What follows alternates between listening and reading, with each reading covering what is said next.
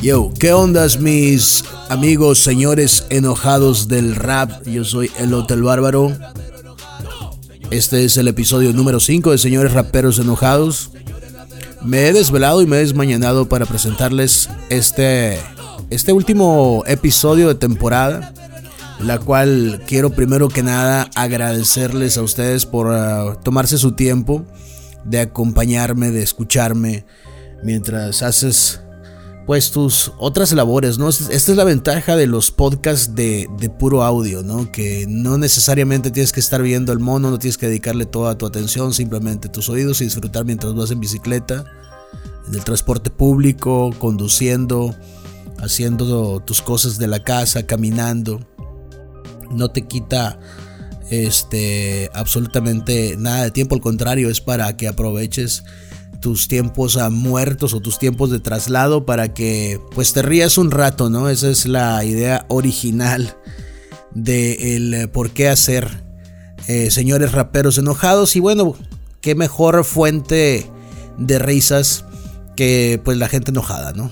Porque todos los días nos reímos de alguien que hace un coraje, ¿no? Porque lo gracioso es cuando alguien está enojado y no uno, ¿no? Obviamente. Oigan, y nada, pues eh, gracias por el feedback que me han dado. Por ahí he lanzado algunas preguntas, me las han contestado en el sentido de que qué es lo que más les ha gustado, qué, es lo que les gustaría este, que hubiera para la próxima temporada. Y aquí eh, atajo mi, tema para, para, comentarles, ¿no? Y decirles, es final de temporada porque se vienen las vacaciones y las fiestas de fin de año. Y sé que la gente va a traer la cabeza en otra parte y puede ser que mis podcasts les pasen de noche y también yo tengo un montón de cosas que hacer y creo que lo más sano y recomendable es este, retomar después de hoy, iniciando el año, pero retomarlo con, con el mismo entusiasmo, si no es que con más fuerzas y con más ganas, para construir de este tu podcast favorito un, un espacio que sea parte de tus costumbres, ¿no? Y bueno, pues eh, me, decían, te digo, que de las cosas que más les ha agradado ha sido aquel eh, sketch de, chivos, ¿no? De, cheaters. El cual les, adelanto, ya estoy trabajando en un, en un guion nuevo para una segunda entrega de, chivos. Aguántenme las carnes, por lo pronto les, les voy a tener más adelante para despedida. Algo que pudiera ser parte del soundtrack de chivos, ¿no? Al rato les digo de qué se trata. Por lo pronto, aquí iniciamos con los tópicos. Oigan, eh, rap viejo culero. Hablemos de rap viejo culero. No necesariamente a lo que me refiero con rap viejo culero tiene que ser culero para todos, ¿no? Aquí, pues esto es un, asunto de gustos. Y yo quiero este, confesar algunos de mis pecados. Porque yo soy de las personas que piensa que no, no, no debemos los, los seres humanos, no debemos las personas contar únicamente aquellas en las que acertamos, sino también en aquellas en las que en las que nos equivocamos, ¿no? De alguna manera. Y en, en este tema de, de, rap viejo culero, que también era, había rap viejo culero, voy a este, hablar sobre dos incidentes que me pasaron. Dos sacones de onda, todo mundo, todo mundo tenemos sacones de onda con, con la música de los, de los demás artistas, es decir, todos somos público de alguien, ¿no? Entonces, ah, tras la salida de Dr. Dre de Dead Row, antes de que se diera la salida, obviamente, siempre que va a haber un rompimiento hay un bajón, ¿no? En cuanto a, a energía, protagonismo, o sea, es, es un proceso, ¿no? No es como difícilmente hoy me despierto con, con la idea de, de romper una relación y ya la rompo, ¿no? Es muy difícil que pase ya. Tienes que venirlo considerando desde hace un buen tiempo y tus actitudes van llevándote eh, en, esa ruta, en ese camino, ¿no? Entonces, antes de que Dre saliera completamente de Dead Row, empezó a, sacar las manos de algunos proyectos, ¿no? Y después del éxito que tuvo Doggy Style de Snoop Dogg y de los, de los problemas legales que tuvo, es decir, lo, acusaron de, de, matar a un cabrón, ¿no? Mediante su guardaespaldas. Bueno, esa, eso es material noticioso e informativo que seguramente Mois de Rimi Razón te va, te va a compartir. Entonces, este empieza a armar su segundo disco, ¿no? The Dog Father. El cual, este, pues, en aquel entonces la información tardaba en llegar y, uno también no estaba tan de dominio, ¿no? De, de, las noticias, de cómo estaban las cosas al interior. Simplemente se fijaba si la música estaba chila o no estaba chila. Si te gustaba o no te gustaba finalmente. Entonces yo compré The Dog Father en CD original, me costó un billete. No recuerdo cuántos, fueron como 250 bolas. Chingo de lana, ¿no? Y lo regalé a la verga. Lo regalé, lo mandé a la chingada. Le hice la lucha. La neta, le hice la lucha. De ese disco nomás me gustó Vapors. No digo que el disco esté mal hecho. Pero algo tenía que no. Que no hizo clic conmigo. No me gustó, güey.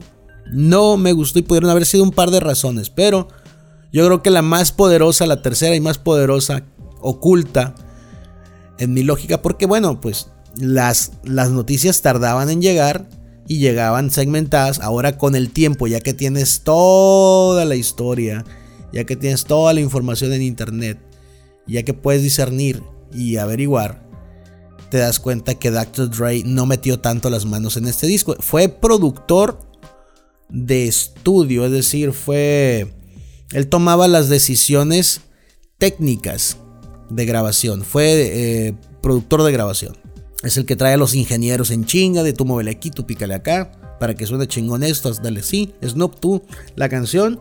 Inicia la coro, estrofa, coro, puente, coro y outro.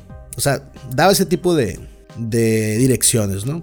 Y pues los productores eran eh, eh, Das, Dillinger de, The Dog Pound y otros güeyes, ¿no? Y por eso el pinche sonidito como que... Ah, es como si te cambiaras de ropa, güey, te pusieras unos outfits que no te quedan mal, pero la, que la gente se saca de onda porque no está acostumbrado a verte vestido así. Entonces, yo fui de los que se sacó de onda y dije, ah, cabrón, ¿no? Y nomás me gustó la, que, la única canción que sí me sonaba al Snoop que yo conocía, que fue Vapors. Entonces, como te digo, The, Dog Father no necesariamente está culero, pero no se compara con The Doggy Style, de, del cual voy a hacer otra confesión culposa. Ese disco, que era de la clica, yo lo cambié a la verga por Capital Punishment en el 97, el disco de Big Punisher. 97-98 fue cuando lo cambié. Porque me tenía hasta la verga, güey en las pedas, mis compas no querían más que tener ese puto disco dando igual. Allá me, ya me tenía hasta la verga. Tenía meses que me tenía hasta la verga. Y si no era uno, era lo de. Snook! ¡Oye, Snook! ¡Güey! ¡Poné Snook! ¡Snook, güey! ¡Snook! Se acababa el disco, ponía uno, otra rola, otro disquillo, pasaba a entrar ¡Oye, Snook! Chingada madre, ¿no? Entonces lo desaparecía a la verga. Finalmente, eso fue lo que pasó. Lo cambié por un disco bien hecho como el de Capital Punishment. Igual, un clásico. Pues el de Doggy Style no digo que está mal hecho. Al contrario, es un gran disco, alto disco. Es un clásico, es un imperdible de, la, de la historia del hip hop, sobre todo del West Coast. Y este, lo que pasó fue que me, harté, pues. Me harté, me, me harté de tragar lo mismo, ¿no? Y en aquel entonces, pues uno tomaba cada cada pocos días, ¿no? No era nada más fines de semana si uno le pegaba bien duro y ponía música y siempre terminaban poniendo eh, The Doggy Style. Entonces lo abría la verga. Eso fue lo que pasó. Y este, volviendo al tema de The Dog Father, casi hice lo mismo con Me Against the World de Tupac. No me gustaban los pinches coritos cantados ni la música fancy con la que estaban hechos los beats. Estaba Easy Mo y otros güeyes ahí. Fue ese, ese disco no lo sacó con Death Row, lo sacó con, con Interscope. Fue antes de la llegada de, de Tupac a, Death Row. Y, pero la neta no, no jodí, güey. No jodí con, con Me Against the World de, de Tupac en ese momento. Lo compré también. Ese sí lo regalé a la verga, güey. No me gustó. Aunque reconozco que hay clásicos, hay canciones inmortales de Tupac ahí dentro. No me gustó, güey. No me gustó para mí. Entonces, repito, no es que ambos trabajos estuvieran culeros. Lo que pasa es que se me hicieron culeros para mis gustos. Entonces yo era muy joven, pero pues ya, como ven, era un señor rapero enojado, ¿no? Con Tupac y con Snoop. Pausa. Señores rapero enojado, no. señores rapero enojado, no. señores no. señores. Bueno amigos, ya estamos de regreso. Este episodio número 5, el episodio de cierre de temporada, de esta corta temporada. Empecé pues prácticamente hace menos de un mes. Pero bueno, por los motivos que Alex les comentaba, vamos a tomarnos un par de semanas para retomar con mucha fuerza y con mucho ahínco los podcasts del Hotel Bárbaro. Oigan, eh, antes de continuar, el próximo 29 de diciembre en la Ciudad del Sol, en Hermosillo, Sonora, vamos a estar el Hotel Bárbaro, Vicky MC y raperos locales. En, ahí en Hermosillo, Sonora. En eh, la gloriosa Stage Bar. Y bueno, pues los eh, boletos tú los puedes conseguir mandándole inbox a Rima y Razón, a Moisés Mendoza. Por ahí están ya este, los datos de contacto para que ustedes, eh, si son de ahí de Hermosillo o van a andar por Hermosillo, bueno, pues se echen una vuelta y la pasen a toda madre con el Hotel Bárbaro, Vicky MC, algunas sorpresas, invitados. Y pues les comento y les comparto, ¿no? Si quieres ya contactar para preventa, la preventa solo, cuesta solo 200 pesos. ¿eh? Conecta ahí al 6624 688201. Repito, 6624 688201. Empieza desde las 8 de la noche. Es en la gloriosa Stage Bar, ahí en Hermosillo, Sonora, el 29 de diciembre. El Rap Bar número 24 con el Hotel Bárbaro y Vicky MC. Oigan, eh, bueno, ya para casi casi para terminar, les quiero hacer unas recomendaciones musicales de mi gusto, ¿no? De mi gusto, esa consideración suya. DJ Mox, el productor de Cypress Hill, miembro fundador de Cypress Hill, está bien loco a la verga. Bien loco. Es uno de mis productores favoritos, güey, que me gusta escuchar incluso de manera instrumental.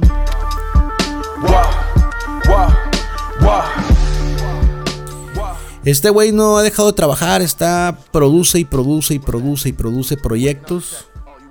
Y bueno, pues les, les, quiero mostrar a través de él que en mi opinión el rap nuevo no necesariamente está culero, no necesariamente está zarra. Tiene por ahí, este, les recomiendo Chaos, que es un disco de hace un par de años, tres años máximo. Lo hizo con, se lo produjo a Rock Marciano, es producción de DJ Mox. Hace unos meses salió Cartagena eh, de DJ Mox con Crime Apple. Ay, ay, ay. un colombiano. Eh, y pues tiene, tiene rolas chilas ahí. Eh, hay uno de instrumentales que está toda madre. este va dirigido para quienes hacen música o están bien inmersos en la creación de música, ya sea si eres rapero, si eres productor. Está, está fumable, ¿no? este disco de instrumentales que se llama Dice Occidendum. No es para todos, repito, es para, para gustos avanzados. Y es de, es de instrumentales, ¿no? Más que nada de atmósferas y así. Y acaba de sacar Winter 2. Ya el año pasado había sacado eh, Winter 1. Y está bien chido, la neta, ¿eh? En este disco aparecen rapeando RLX, sale Rock Marciano también. Eh, Mahim Lauren, sale obviamente Crime Apple. Sale TF, Riggs, Mooch, Ill Bill, Hologram. Sale un montón de gente y la neta está bien entretenido, ¿eh? está bien producido, está bien digerible. Trae con todo intro y outro, trae tres tracks. Entonces te los vas a echar también bien rápido como este, como este podcast. Querían recomendaciones, estas son mis recomendaciones para que traigan en alta rotación este fin de año y que pasen unas buenas y felices fiestas decembrinas, siendo señores raperos contentos, ¿no? Con estas eh, recomendaciones, yo creo que van a ser unos señores raperos alegres, contentos, felices. Como quiero que sea todo el mundo.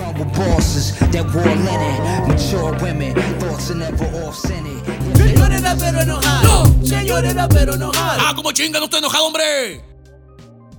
Amigos, bueno, no me queda más que dejarlos con esta canción derivada de Chivos.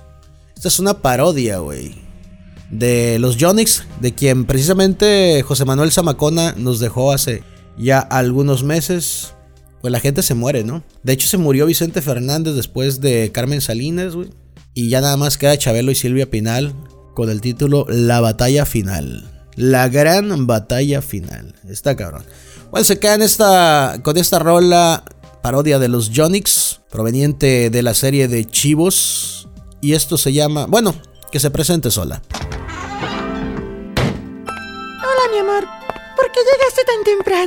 ¿Y por qué me lo preguntas? ¿De quién es ese carro que está allá afuera?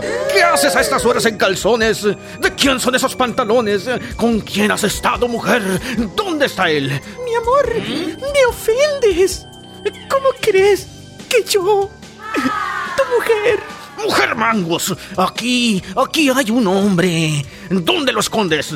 En el closet, ¿verdad? ¡Abre la puerta! ¿Quién está aquí? Soy yo. Y ya sé que vas a preguntarme. Soy el país aquel que contrataste. Recuérdalo bien. Recuérdalo bien. Ayer, hace apenas unas cuantas horas, dijiste hazle caso a la señora y a todo que sí. Y dije que sí.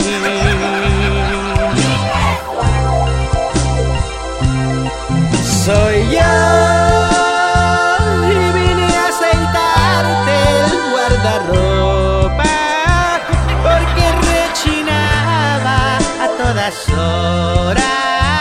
y me encuere porque hace un calorón.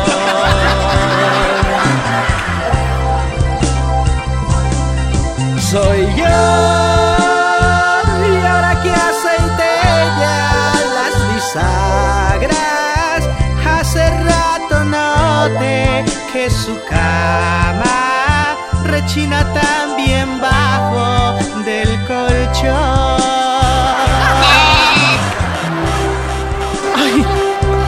perdóname, mi vida, por dudar de ti, pichoncita. y, y usted, joven, eh, eh, disculpe, aquí tiene 100 dólares y tomes el resto del día libre. Muchas gracias, patroncito. Espérese ahí. ¿Terminó de aceitar todo? Pues no como yo quisiera, ¿verdad, patroncito? Pero pues ahí en otra vuelta vengo y termino lo que dejé empezado. Soy yo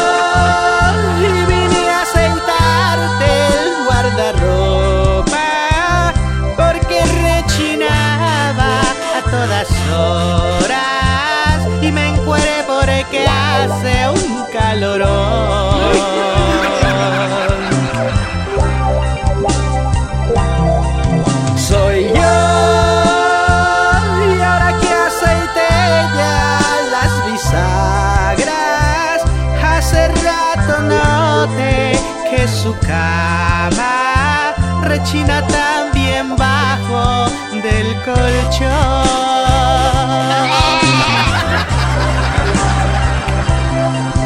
Soy yo.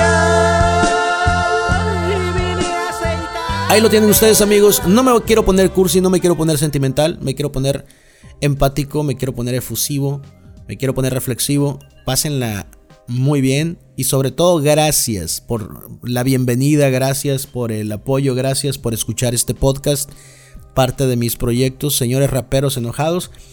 Gracias por eh, seguir mi música, por seguirme en mis redes sociales, por, por uh, interactuar conmigo. Arroba el Hotel Bárbaro todas mis redes sociales, el Hotel Bárbaro todas mis plataformas digitales.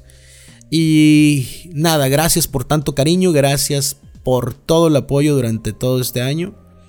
No me resta más que irme diciendo gracias, gracias, gracias, gracias, muchas gracias, gracias. Gracias. No, señores raperos enojados. No, señores raperos enojados. No, señores raperos enojados. No, señores enojados. Ah, como chingan usted enojado, hombre.